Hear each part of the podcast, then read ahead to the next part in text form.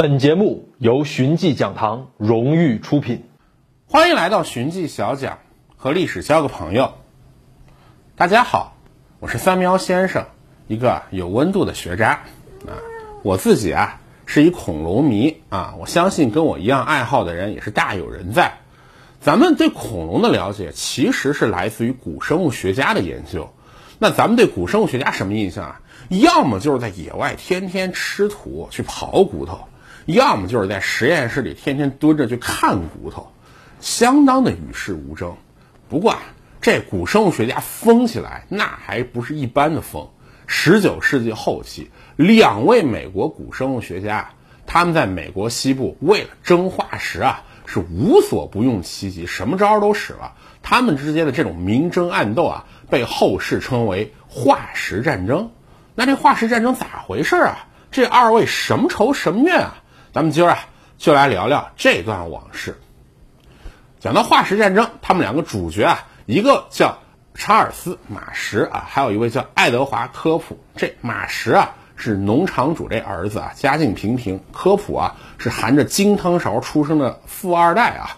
两位家境悬殊，但是爱好都是一样的，地质啊、岩石啊、古生物啊，也就很早的确立了啊，古生物就是我的研究方向。那科普这人更是了不得啊，很早就有研究的天赋显现啊，十八岁第一篇论文发表，二十一岁啊，美国自然科学院院士。您说这牛不牛啊？但是你再牛啊，也拦不住历史的大势啊！一八六一年，美国内战爆发。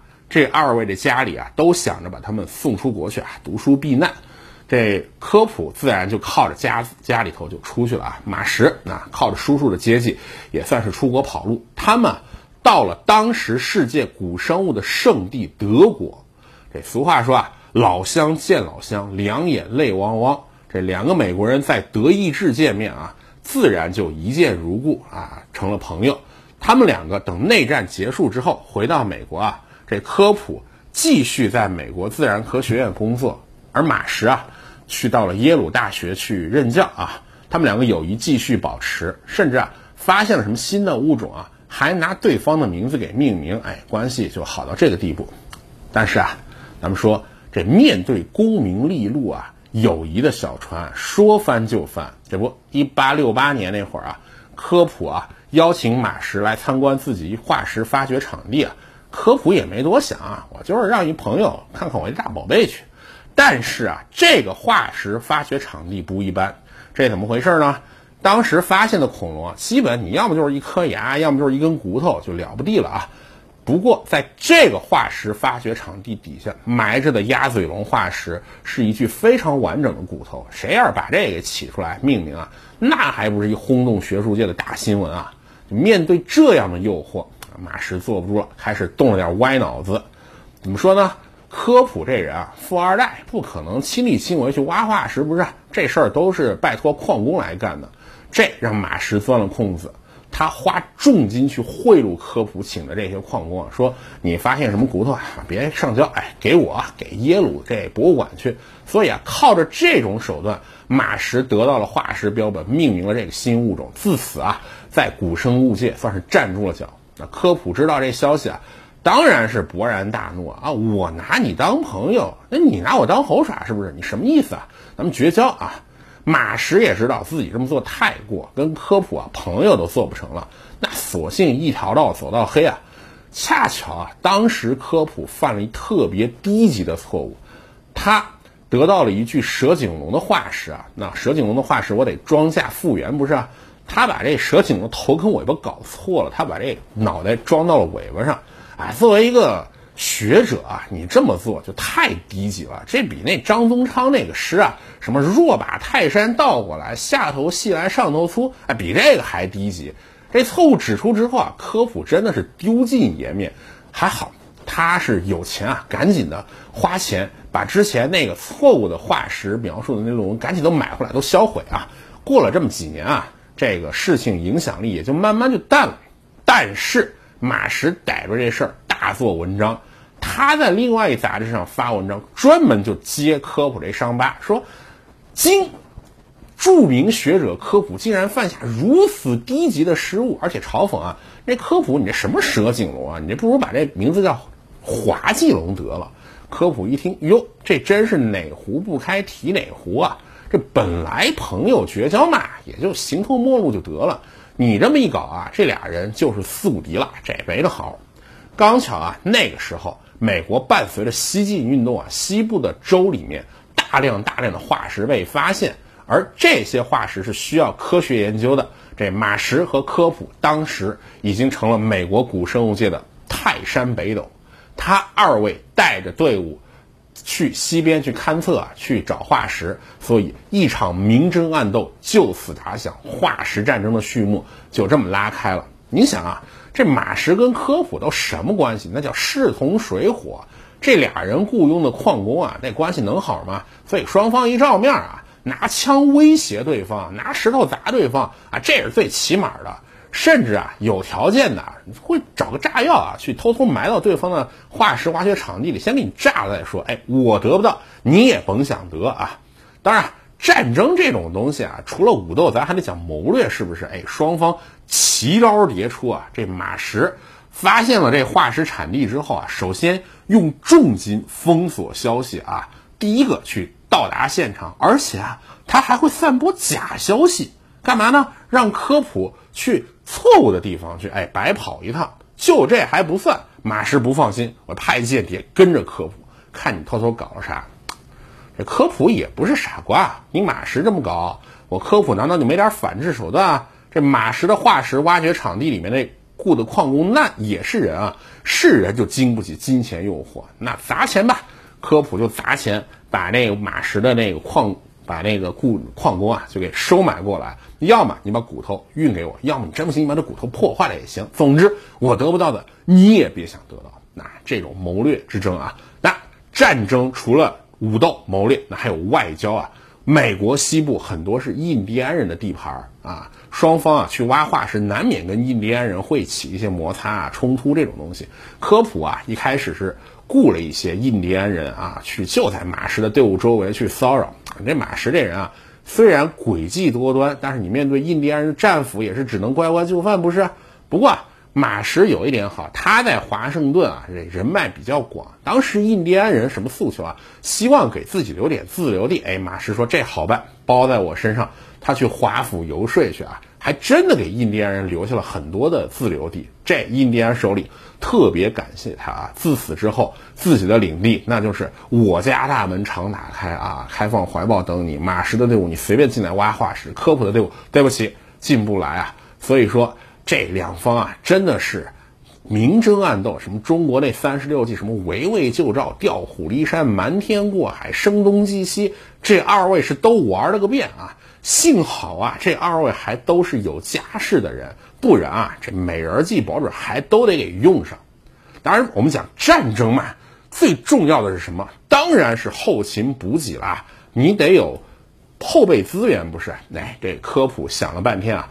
他去买了一学术杂志作为自己的主战场，反正你化石挖出来，你不得描述，你不得发表吗？好，这个杂志就是我的主战场。一八七七年，他买了一这个杂志啊，到了一八七八年，连着发了那么三十多篇文章，连续霸占搜索榜首位，看上去啊是力压马石一头。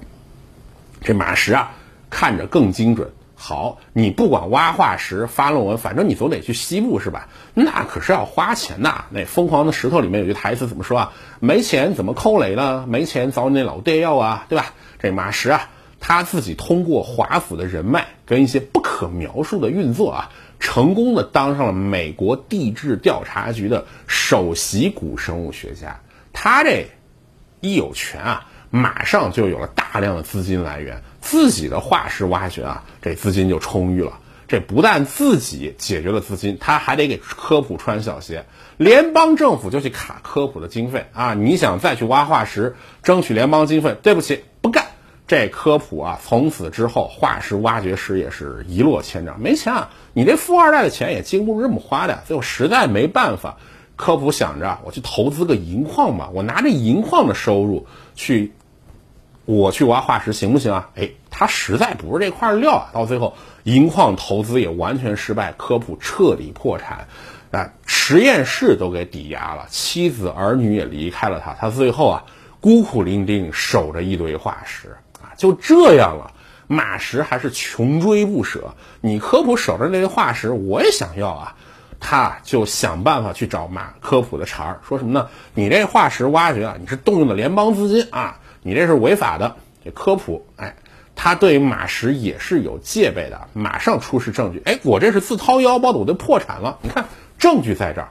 不过科普也看清了，你这马石是想把我置于死地啊，那我也没必要藏着掖着的。你当时是怎么当上什么美国联邦地质调查局的首席？古生物学家的那我可一清二楚。来，检举信黑材料往上一递啊，美利坚合众国还是要点脸的。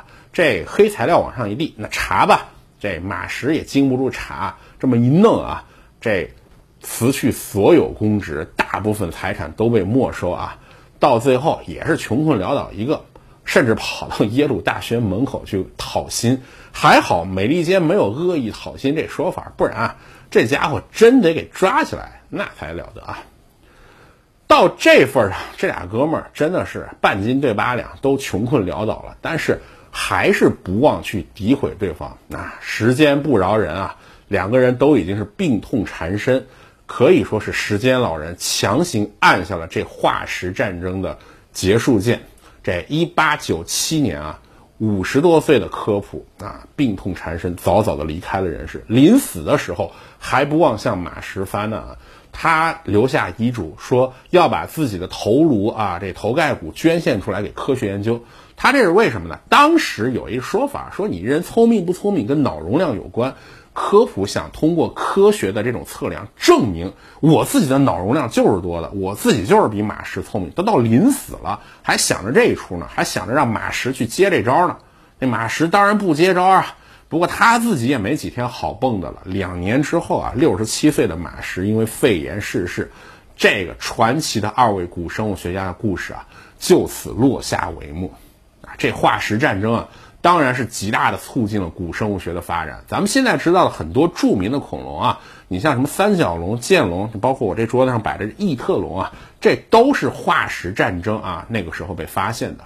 但是吧，你这化石战争发现了很多，也破坏了很多。你这个炸药炸毁了对方的化石，多了去了。这科科学错误描述的恐龙，这也多了去了。你说这二位啊，为什么那么狠呢？为什么非要置对方于死地啊？其实啊，这说到底是当时一个特别流行的社会思潮的反应啊。当时美国在内很多西方国家流行的一种社会思潮叫社会达尔文主义，它的核心是什么呢？我就是要不择手段的赢，我只要赢了，我就是英雄。至于我怎么赢的，我赢了以后干什么，你们不要管。所以那个时候，美国的垄断资本主义、欧洲的殖民主义等等等等，其实都是这个思潮的反应啊。那咱们看现在这个化石战争，其实也只不过是这个思潮在两位可怜的科学家身上它的一个体现，就这么罢了。好了，关于化石战争这个故事啊。咱们今儿就聊这么多。那我是三苗先生，一个有温度的学渣。欢迎关注寻迹小讲，和历史交个朋友。谢谢大家。更多精彩内容尽在寻迹讲堂。